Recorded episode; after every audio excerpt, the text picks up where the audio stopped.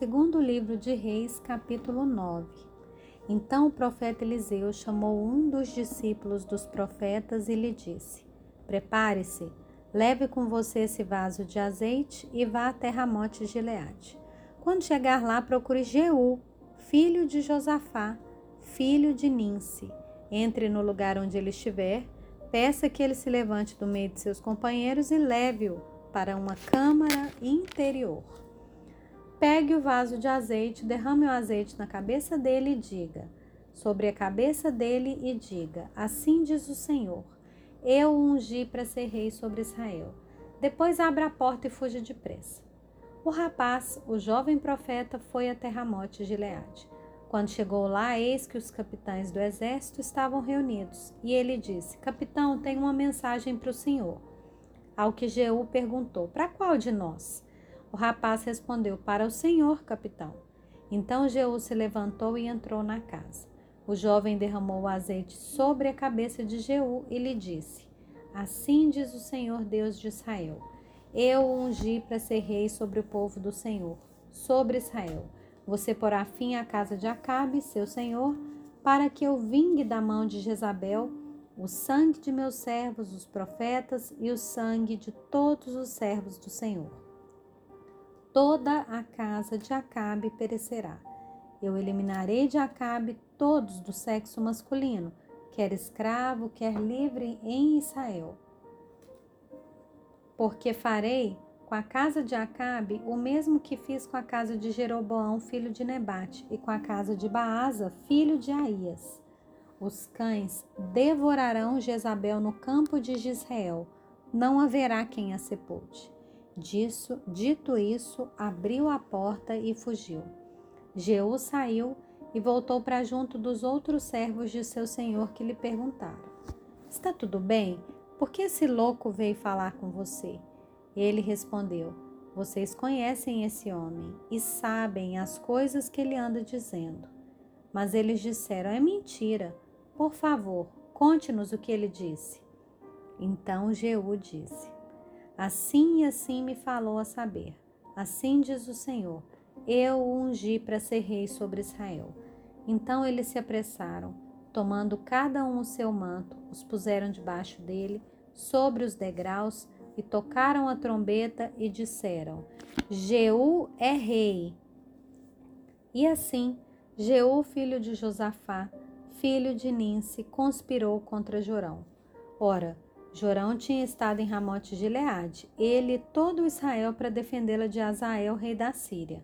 Porém, o rei Jorão voltou a Israel para se curar dos ferimentos que os sírios lhe haviam causado, quando lutou contra Azael, rei da Síria. Jeú disse aos demais capitães do exército: Se é da vontade de vocês que ninguém saia escondido da cidade para ir anunciar isso em Israel. Então, Jeú subiu num carro de guerra e foi para Israel, porque Jorão estava de cama ali. Também Acasias, rei de Judá, tinha ido visitar Jorão.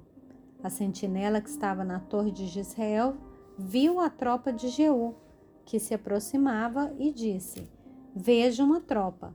Jorão disse: Chame um cavaleiro e diga que vá ao encontro deles para perguntar: Vocês vêm em paz?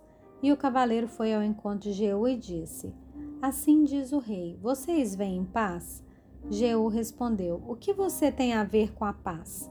Passe para trás de mim. E a sentinela deu aviso, dizendo: O mensageiro chegou até eles, mas não está voltando.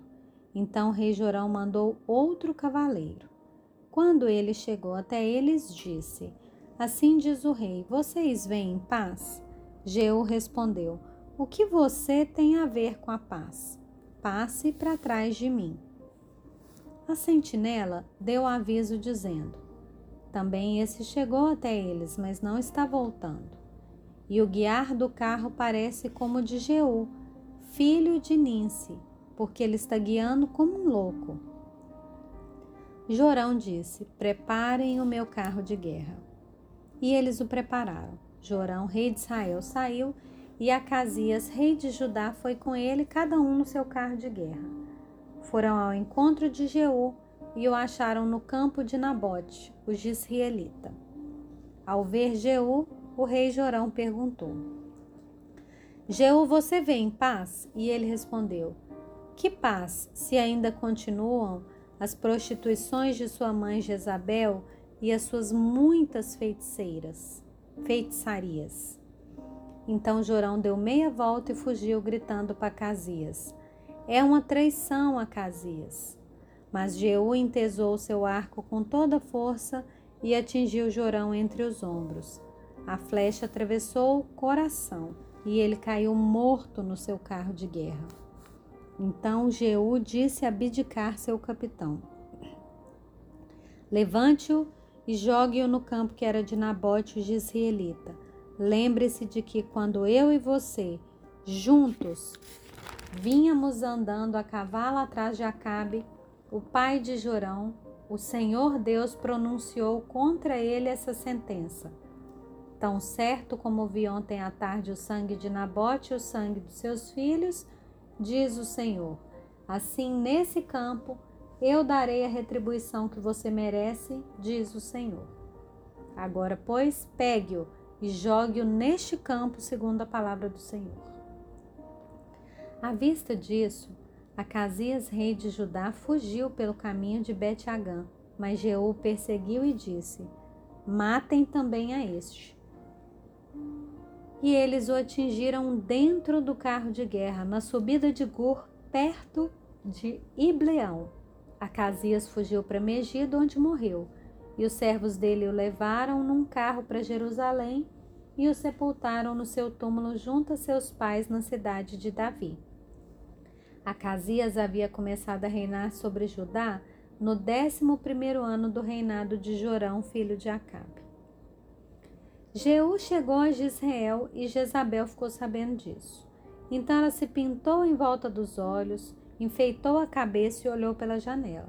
Quando Jeú entrou pelo portão do palácio, ela gritou: Correu tudo bem com Zirri, o assassino do seu senhor? Jeú ergueu o rosto, olhou para a janela e perguntou: Quem está do meu lado? Quem? E dois ou três oficiais olharam para ele. Então ele disse: Joguem-na pela janela. E eles a jogaram. O sangue dela salpicou a parede e os cavalos, e Jeú a atropelou.